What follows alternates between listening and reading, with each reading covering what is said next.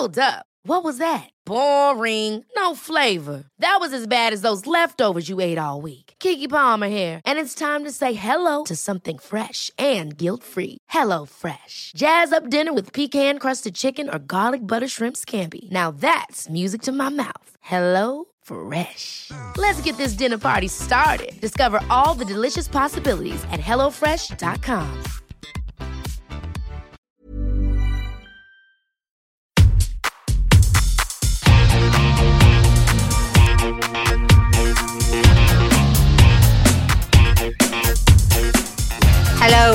I'm Cristina Mitre, journalist and author of the Beauty Mail blog.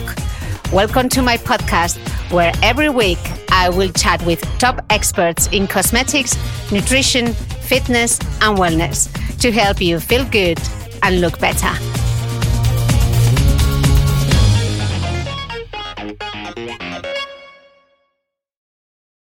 Esther Perel has proved the intricacies of love and desire in mother couples for almost 30 years as a therapist, writer, trainer, and lecturer. This is a hard one for a Spaniard, eh? Her famous TED Talks have more than 30 million views, and she's the host and producer of the podcast, Where Should We Begin? She has just recently launched in Spain her latest book, The State of Affairs, Rethinking Infidelity, El Dilema de la Pareja, una nueva mirada acerca del amor y las relaciones. Esther, welcome to my podcast. Thank you. Un placer estar contigo. Esther, the first question is almost um, mandatory. Uh, why a book about infidelity? Because I write about infidelity as a way also of understanding modern relationships and modern marriage for that matter because infidelity has been condemned historically and practiced historically because it is so common in couples that I work with, in families that I see. And when I ask people, have you been affected by the experience of infidelity in your life as the child of a parent who was unfaithful or a parent who left? Or a half sibling you discovered at some point, or a friend who is in the, who is the confidant of someone who is in the throes of an affair, or the lover who closes the triangle, or the person who was betrayed. About 80% of the people raise their hands. This is not a strange occurrence, and yet it is deeply misunderstood.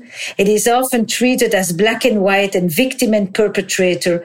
And I thought we can do better at this moment where this phenomenon is so prevalent as a therapist, as a person who writes about relationship, as a podcaster on relationships, I wanted to delve into this very complex territory. In fact, you say in the book that affairs have a lot to teach us about relationships, what we expect, what we think we want, and what we feel entitled to. Can you give us some examples? Well, look, today, certainly in the West, people choose their partners they are no longer introduced to them by their families. They get to live with these partners before they make a commitment to them. They get to choose them among a thousand people at their fingertips on an app. They get to really do, you know, a, a careful choice. And when they meet that person, they have a feeling often that they have met their soulmate. Soulmate used to be God. Today it's the partner.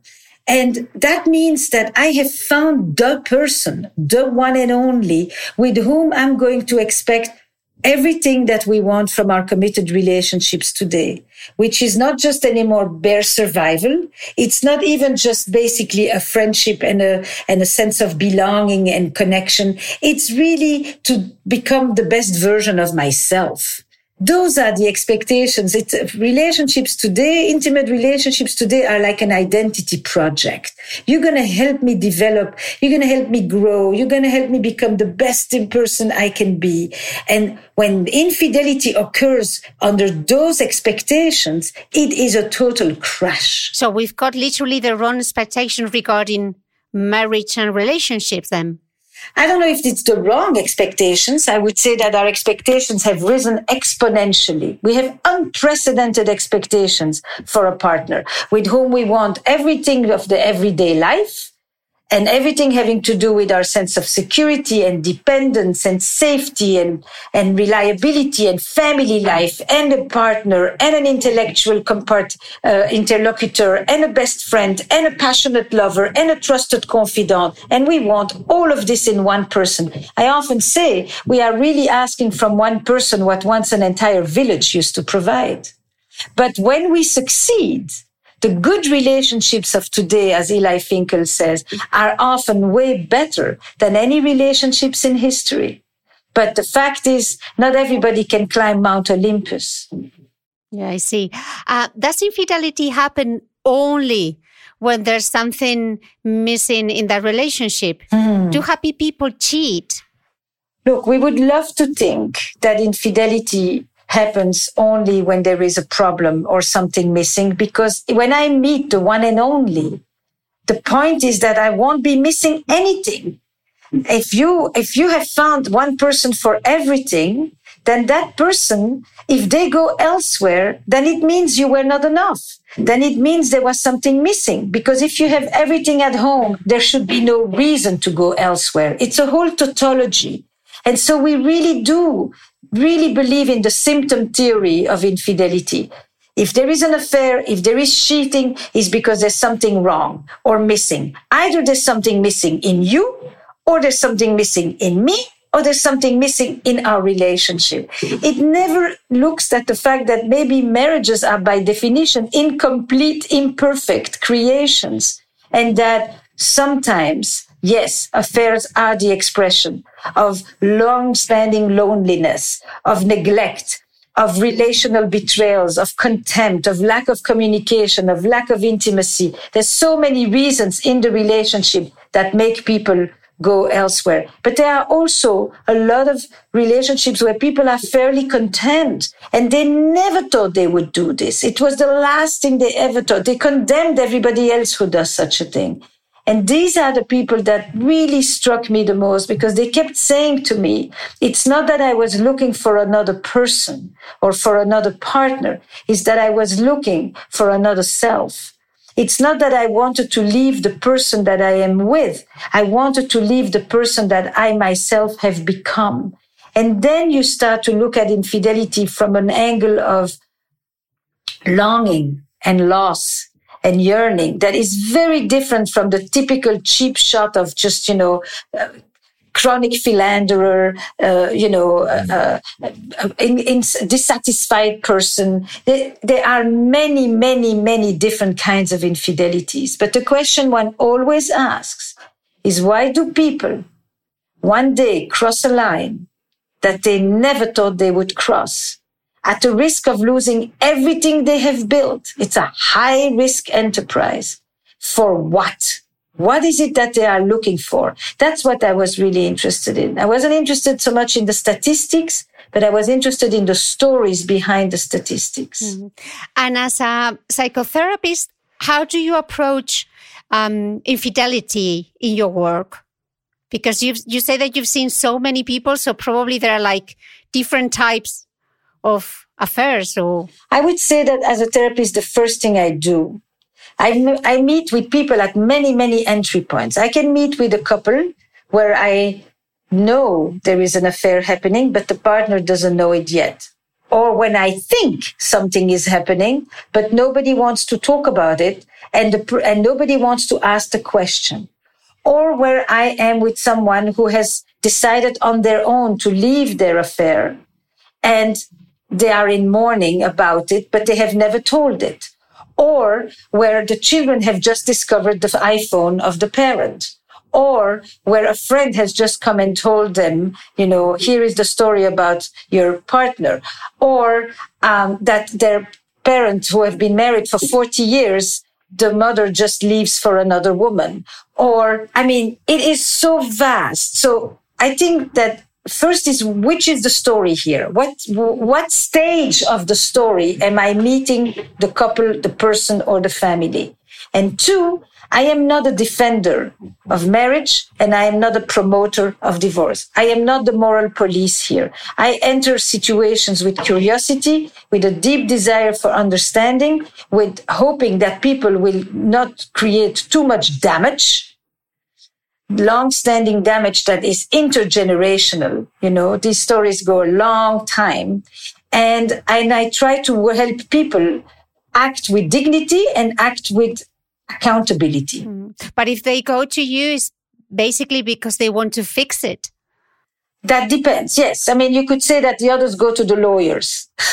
so that is true that on some level, if you choose a therapist versus, uh, but fixing it has, can mean a lot of different things. Fixing it for some people is, I want you to apologize. I want you to, to, to own up to it. I want you to tell me the truth. I want you to crawl on the floor. It can have a lot of things. Or fixing it may mean, you know, I want my revenge or fixing it can mean I want to take responsibility for what I did to the degradation of our relationship so that you can uh, so, so that it doesn't just become I blame you. So there's a lot of ways. What is it that people really want? Do they want to just put it under the carpet? Do they say, you know, we, we, I, I don't want to talk about this anymore? Do they want to only talk about this? And there is nothing else that has ever happened in this marriage besides the affair. So I like the word staying together or fixing, but I have no idea what it means until I ask you for you. Mitra, what is fixing? Why does sexual betrayal hurt so much? Look, I think betrayal has always hurt. It's the betrayal hurts because it says you put your interest ahead of mine or ours. I thought we had an agreement. I thought we had an understanding. I thought we had made promises to our, each other. And you went behind my back and you basically devalued our entire relationship by elevating something else. But today, the sexual betrayal hurts even more because the meaning of sex has fundamentally changed in a relationship. Sex in traditional marriage, and certainly in Spain, was for procreation. You know, it wasn't for intimacy and connection and self exploration and transcendence. So, you know, to understand why sexual be- betrayal hurts, sexual betrayal hurts in particular when the meaning of sex has completely changed and has become one of the most important ingredients today to how we look at marital happiness. So that's why it hurts differently. It always has, but it hurts differently. Esther, is it possible to, to love more than one person at once? If you ask the people who do, they will tell you yes. I mean, this is a, a, very philosophical question. And what kind of love are we talking about? And is it the same love or is it different love? You know, um, the question, but in and of itself, of course we can. Of course we can. You know, the, the, the, underlying question of this is, is monogamy natural? No, monogamy was never meant to be natural. Monogamy is a social system. It has nothing to do with human nature. It has to do with social structures. And monogamy was forever in history primarily uh, an imposition on women. Men have practically had a license to cheat with, you know, men's identity and nature is seen as men are by nature not monogamous and women are by nature monogamous. Seriously? who, who can make such a statement? You know, monogamy was an imposition on women primarily for economic reasons and for patrimony. Who are these children belong to? Whose children are these and who will get the cows when I die? And because we never could prove paternity, women had to have enforced monogamy and men basically were considered you know, creatures who like variety and who get bored and who by nature are conquistadors and wanderers and women like domesticity. And this is predicated on an entire long-standing cultural and religious history that has very little to do with nature. Nature, yes, you can love many people. You say something in the book that it really uh, got me. You say once divorce ca- carried all the stigma, now choosing to stay when you can leave is the new shame. And you put the example of Hillary Clinton. Uh, when, when people was asking where is her self-respect mm-hmm. because she stayed um, can you elaborate yes, yes, a little bit on that? I think this is one of the really important discoveries of this 10 year research on infidelity. And, um, and by the way, in the Latin continent, this is even worse for men. If it's bad for women, to stay and to have to hide staying with somebody who has cheated on them, it is even worse for men. Because to the woman, they may say she's weak. To the man, they will say he's not a real man. You know, masculinity constantly has to prove itself. So why is that it used to be that when people divorced, this was the stigma and infidelity, people lived with it. Women lived with it. Why? Because they had economic dependence, because their children belonged to the father, because they had very little rights, and therefore you protected the family, and the stability of the family was certainly more important than your individual happiness. Marriage is no longer just about the family. Marriage is very much about individual happiness. Women have, in many parts of the world, certainly not enough, acquired some ability to be economically independent, to be able to support themselves if they leave.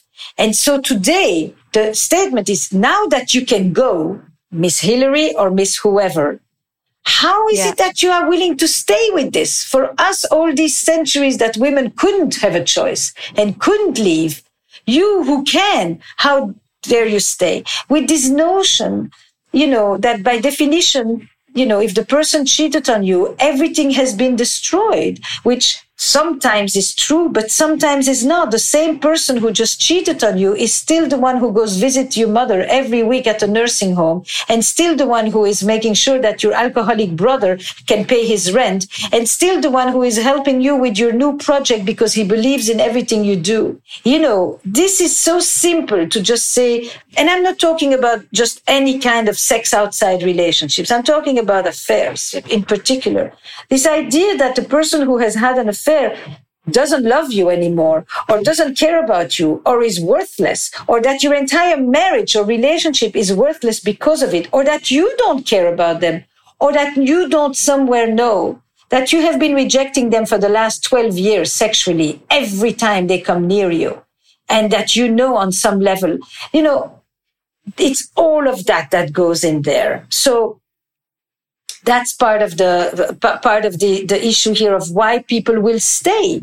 They will stay because they still love the person. They will stay because somewhere they know that they contributed in some way to the to the degradation of the relationship. They didn't create the affair, that's for sure. Two people are responsible for the relationship. One person chooses to have an affair. That's a given.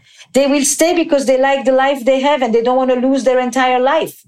They will stay because they like the economic uh, in, uh, uh, care that they get. They will stay because they have young children. They will stay because they have a special need child.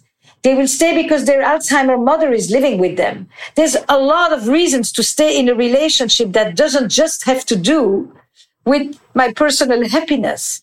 And it's easy to just say to the women, you know, none of this matters. Your self-respect you know, and for the men, worse. The men will live in total shame about this. They won't admit it. But it seems that when there's an infidelity, uh, it's like if divorce is the only option. But I wonder if if it's the right option.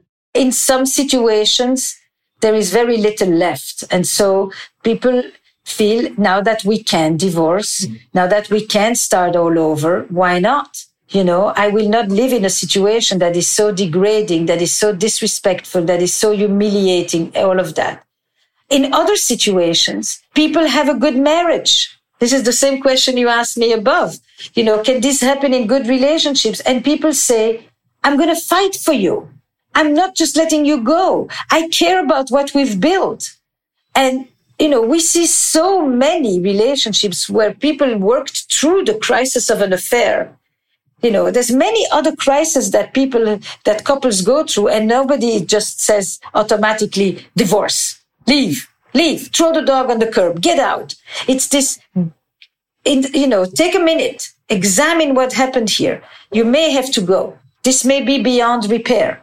But in many many other situations we see people who i'm you know this project started because i went back to couples who had chosen to stay together five, 10, 15 years later and, fa- and ask them, what happened to your relationships? You could have left.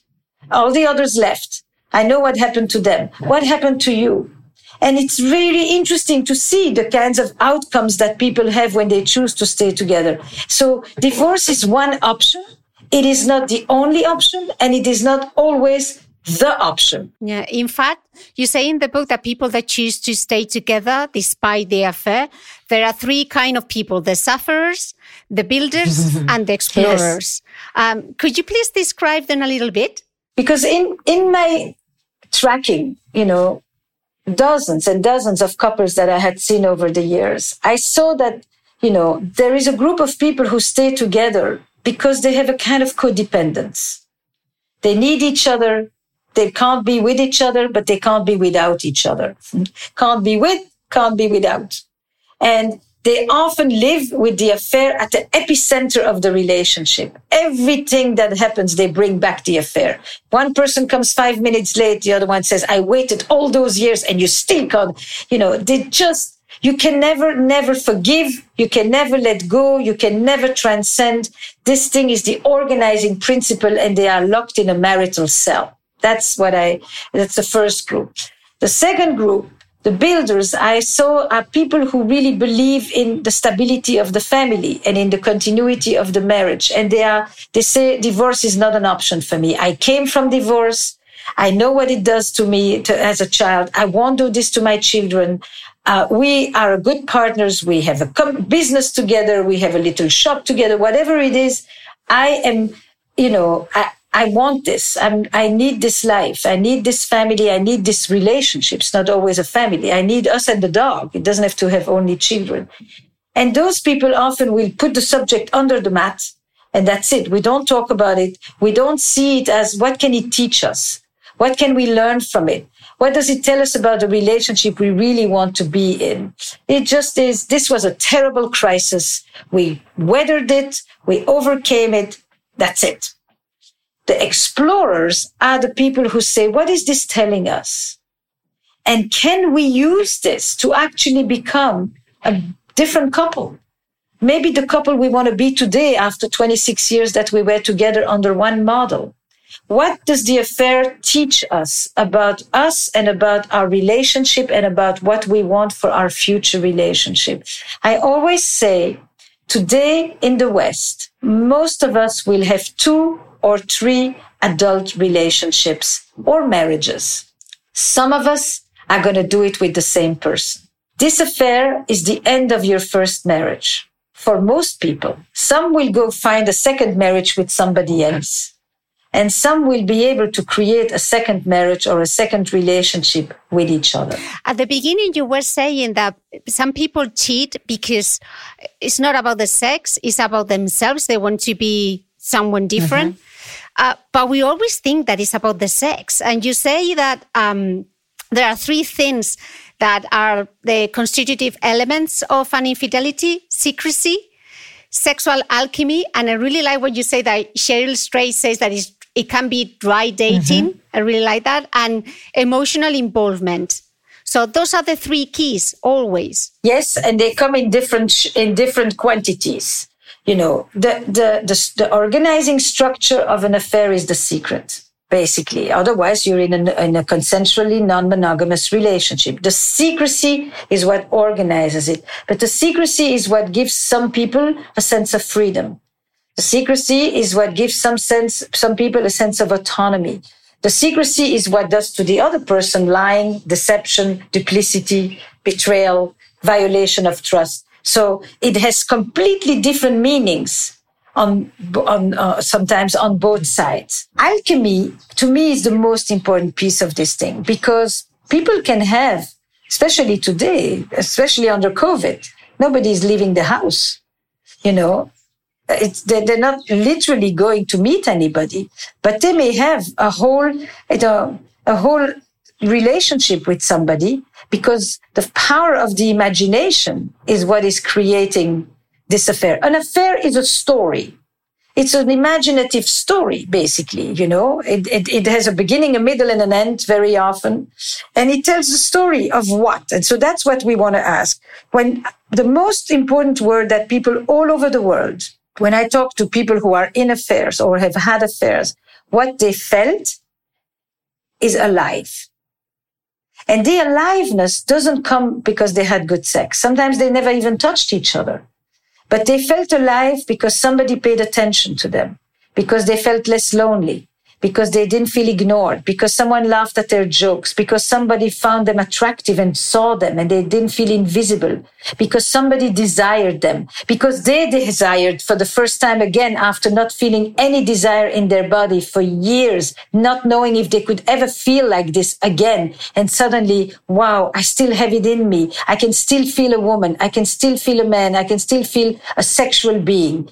And um, all of those things have very little to do with doing sex.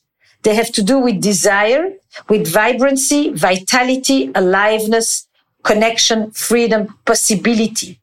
The world that I'm not living, the life that I'm not living. And that's not to say affairs are good and affairs are great. This is just to explain what people really experience and describe. I'm the last one to be an apologist of infidelity here, but I think it's important to understand that for some people, the sex is a central part of it, but for some people, the sexuality, the, the erotic nature of this is actually what this is about. Um, you were talking about desire, and I wonder if the desire to feel desired is actually cheating or not. Depends who you ask. You see, the thing today is that the definition of infidelity has been completely redefined. For most of history, an infidelity meant that nine months later there was a baby and the color of the hair of that baby did not resemble yours. So everybody knew exactly where cheating took place.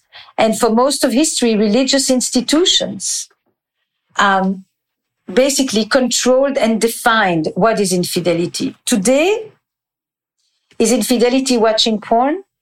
Is infidelity chatting? Is, uh, is it about reconnecting with an ex on Facebook? Is it about, you know, fantasizing being desired by others? Is it about masturbating while there is somebody next to you in bed? It, what, where is the line is today something that every couple has to define in ways that it never had to define because it was defined by the authorities. And that definition, unfortunately, most couples don't do. They only talk about it when there is a crisis. You know, the majority of straight couples, when they negotiate monogamy, it's one sentence. I catch you and you're dead. uh, what can we learn from those experiences without necessarily having to go through an affair? If people were to put in their relationships 1% of the imaginative energy that they bring to their affairs, relationships would be doing much better. I mean, it's not that people don't know what to do. They do it often when they do have the affairs. So it's about how do you, how do we cultivate aliveness, energy, curiosity, playfulness in our relationships? How do we keep those relationships vibrant? Because that is what people often go to look for or to experience or suddenly stumble upon when they do have an affair.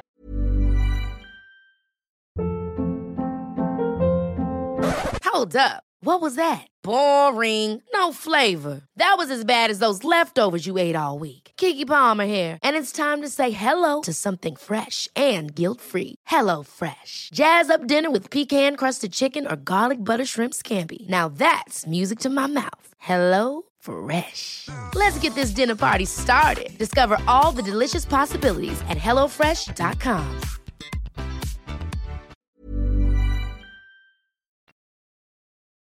You say in the book that uh, not only can an affair destroy a marriage, it has the power to unravel an entire social fabric.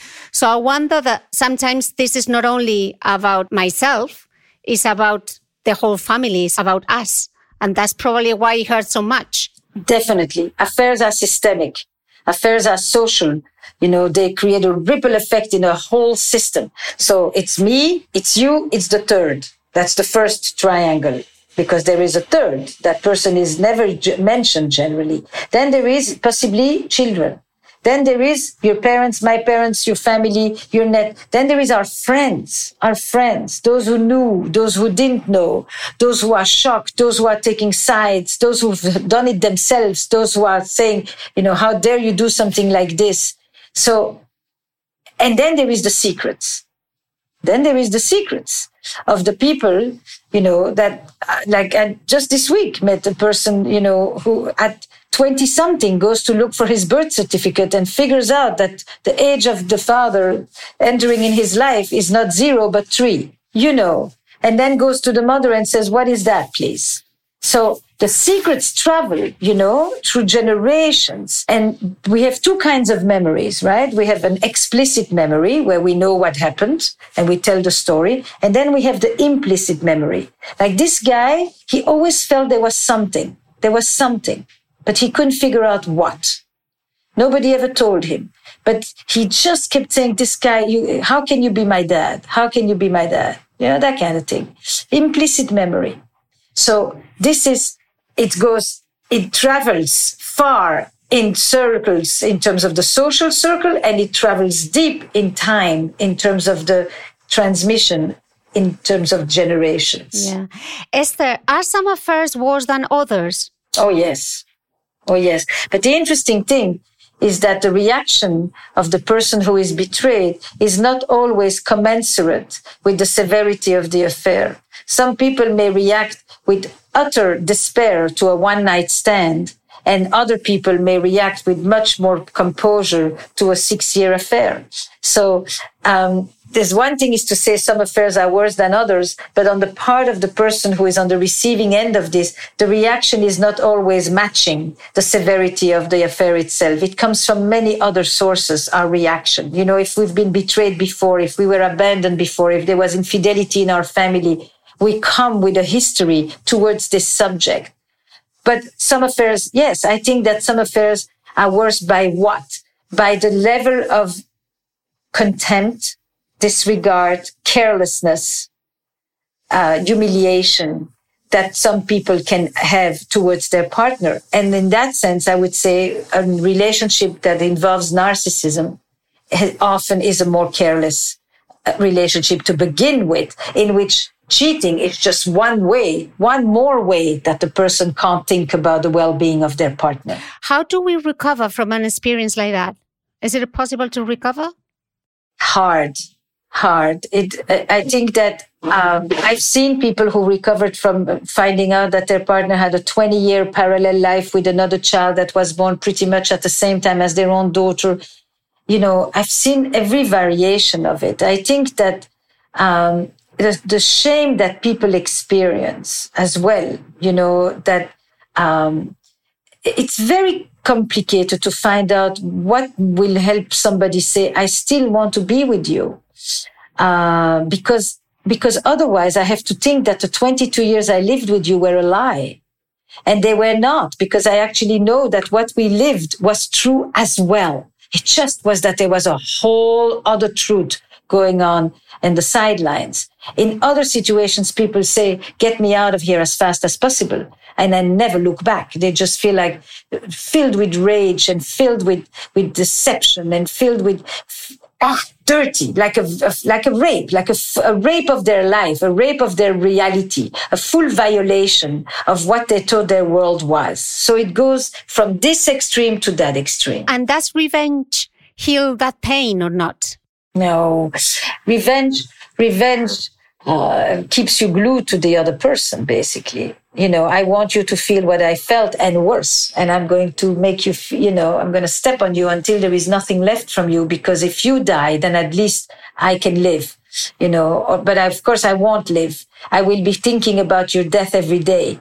You know, hatred is a terrible glue.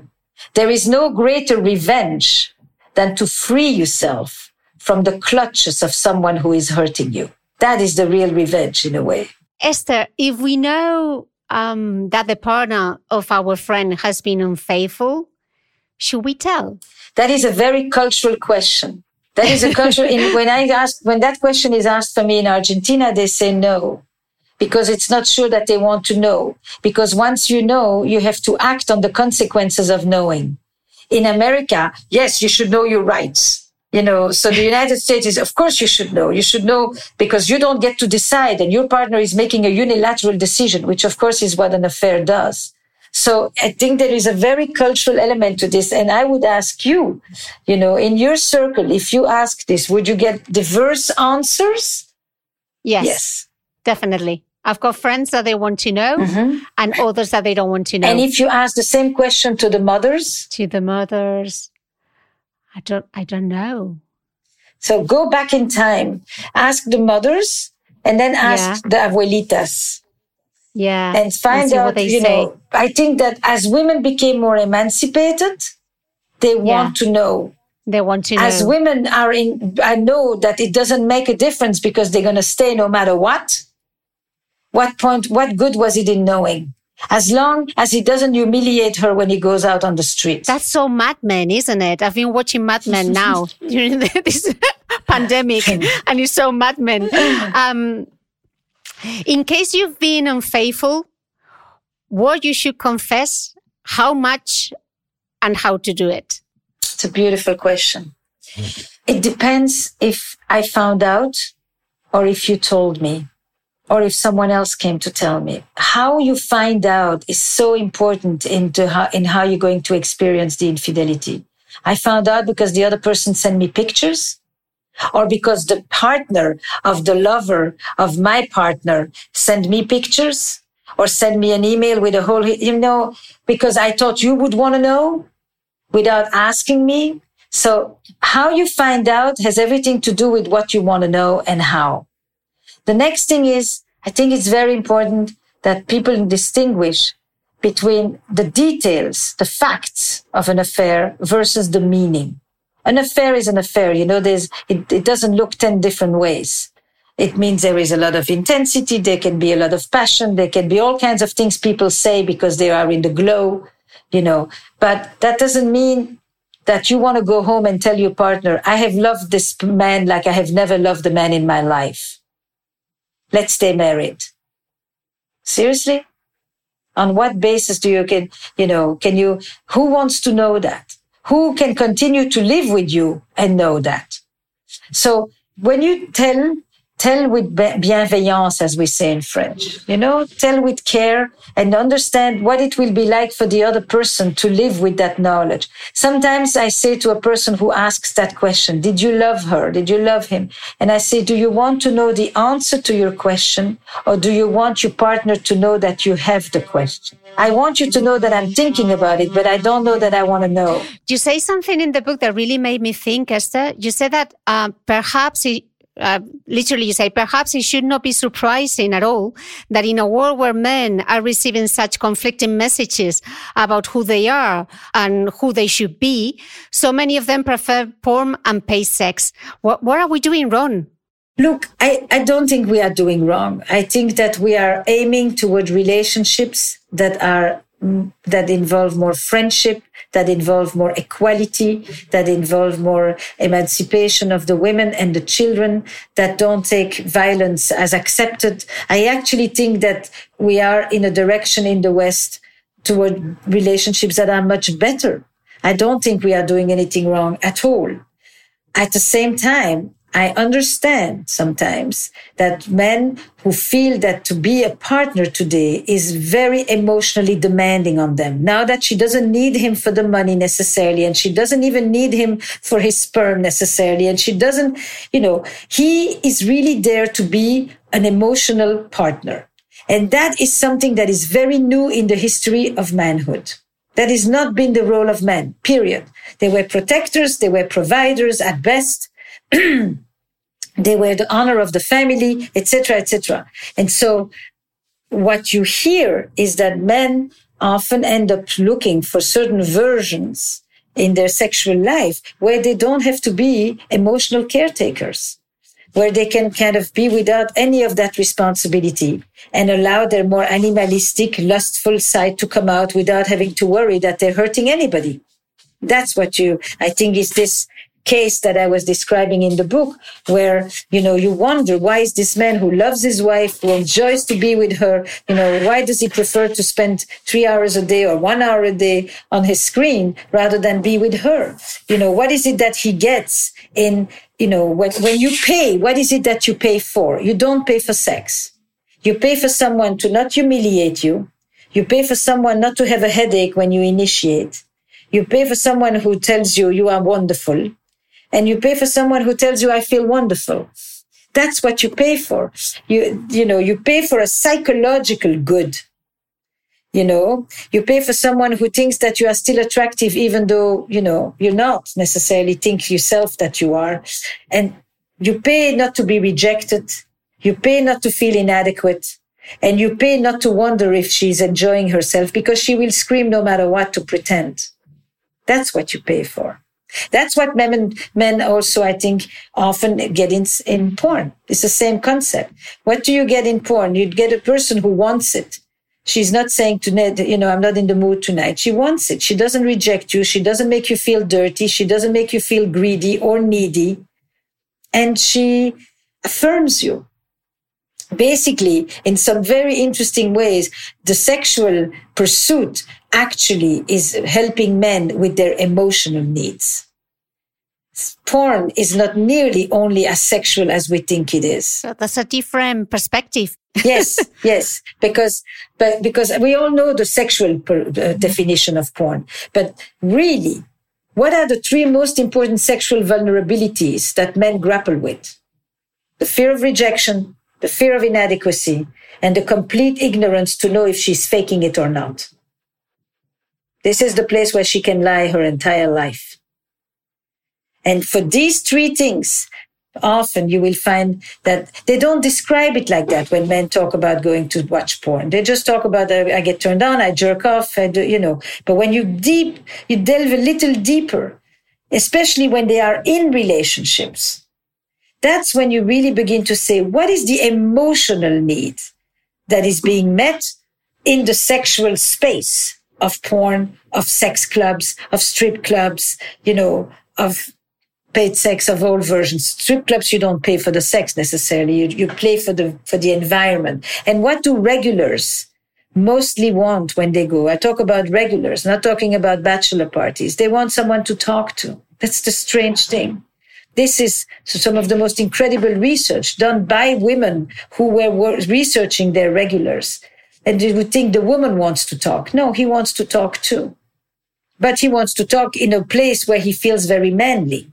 So the problem, as always, is that we don't talk about emotions or we haven't been told how to talk about our emotions. That's correct. Or I would put it differently. I would say that the, the, the language that men use to talk about their emotions, the sanctioned language that men are allowed to use is sex. Through sex, men can talk about closeness, vulnerability, the wish to surrender, the wish to be taken care of, the wish to be, to take care of somebody else, softness, tenderness, all those feelings that are not allowed in the making of man, of manhood are allowed when they are eroticized sexualized. So the sanctioned language for men to talk is sex, and the sanctioned language for women to talk about sex is feelings. Every gender has been given a license. What is the proper language that they can talk about their deepest needs in? Yeah. That's something to think. Um, Esther, I would like to talk about divorce mm-hmm. because um, in the book you share the story of Clive and Jade, and you talk about the importance of rituals to facilitate transitions. And there's an idea that, that I really love. You say that divorce is not the end of a family; it's just a reorganization. Mm-hmm. Tell us about the goodbye letters because I think it's a, such a great tip to share with the listeners and the goodbye letters, especially when people have been deeply, deeply hurt. I just now did a session, you know, where I worked on on goodbye letters. Been a couple where she left to be with another partner after 42 years. So begin with that, right? Um, marriages never lasted 42 years throughout history, so they ended. You know, uh, the idea that you could have more than one was, you know, unimaginable. Um, monogamy was one person for life. Today, today, monogamy is one person at a time. It's a very different definition of monogamy. And when people say it was a failed marriage after 42 years, I think it's a terrible disservice. They have three children. They have seven grandchildren. They have built homes. They have buried parents. They have dealt with illness. they have been for each other in multiple ways that marriage was about. The fact that they felt lonely at times, the fact that they, that they, the, one person fell in love with someone else, all of that is there, but that is not the whole story of the marriage. So I start by saying, I want you to say goodbye to your relationship and to each other. And I want you to do it in four parts. What I take with me from our relationship. What I hope you take with you from me. What I, what I wished I had done differently, for which I take responsibility and what I wished you had done differently. And what I, and, and that's kind of the, the frame of this so that people are not just going into revisionist history. You know, this was a waste of my time. I cannot, what did I do here? Four decades, you know?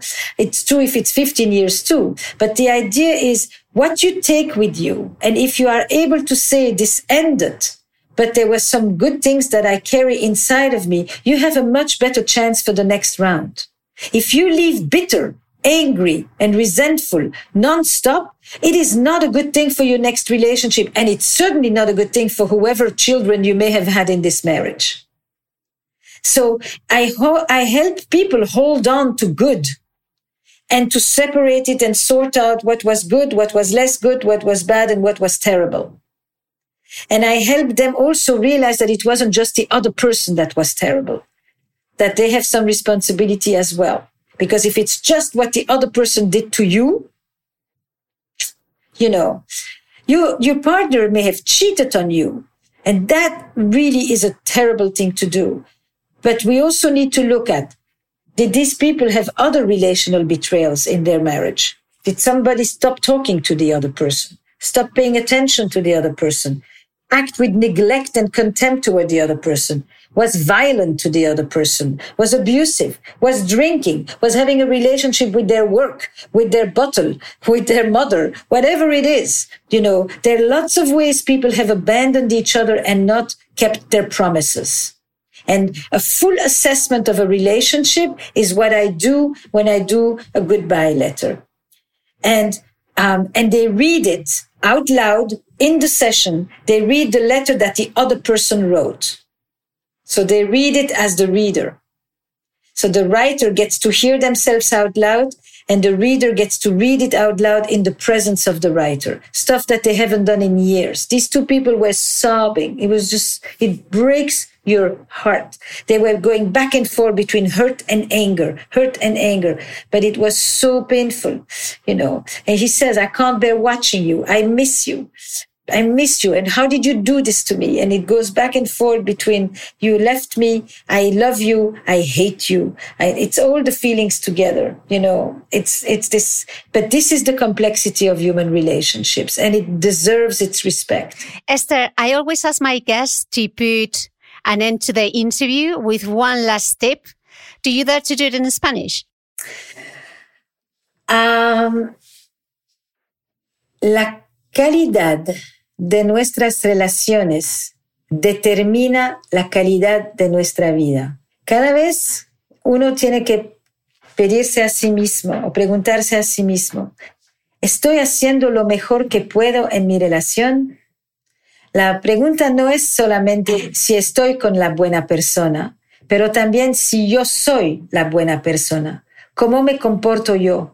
Si doy lo mejor que tengo a mi trabajo y que llevo el resto a casa, no puedo mantener una relación en vivo. Y la última frase sería de decir, hay una diferencia entre ser una pareja, un casal que no está muerta y otra que está en vivo. To be alive and not to be dead. Ahí es la diferencia en lo que queremos todos en nuestras vidas amorosas. Such a good tip and such a good wrap up. Esther, thank you so much. It's been a pleasure to talk to you. Thank you. And hopefully we will see you in Spain soon.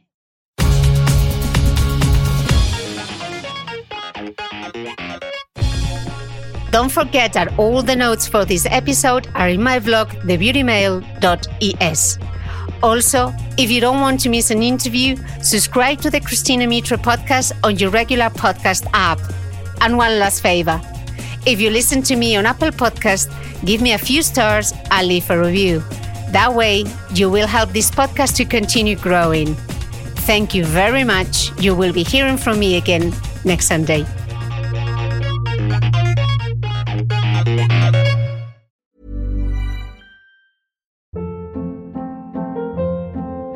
Hold up. What was that? Boring. No flavor. That was as bad as those leftovers you ate all week. Keke Palmer here, and it's time to say hello to something fresh and guilt-free. Hello Fresh. Jazz up dinner with pecan-crusted chicken or garlic butter shrimp scampi. Now that's music to my mouth. Hello Fresh. Let's get this dinner party started. Discover all the delicious possibilities at hellofresh.com.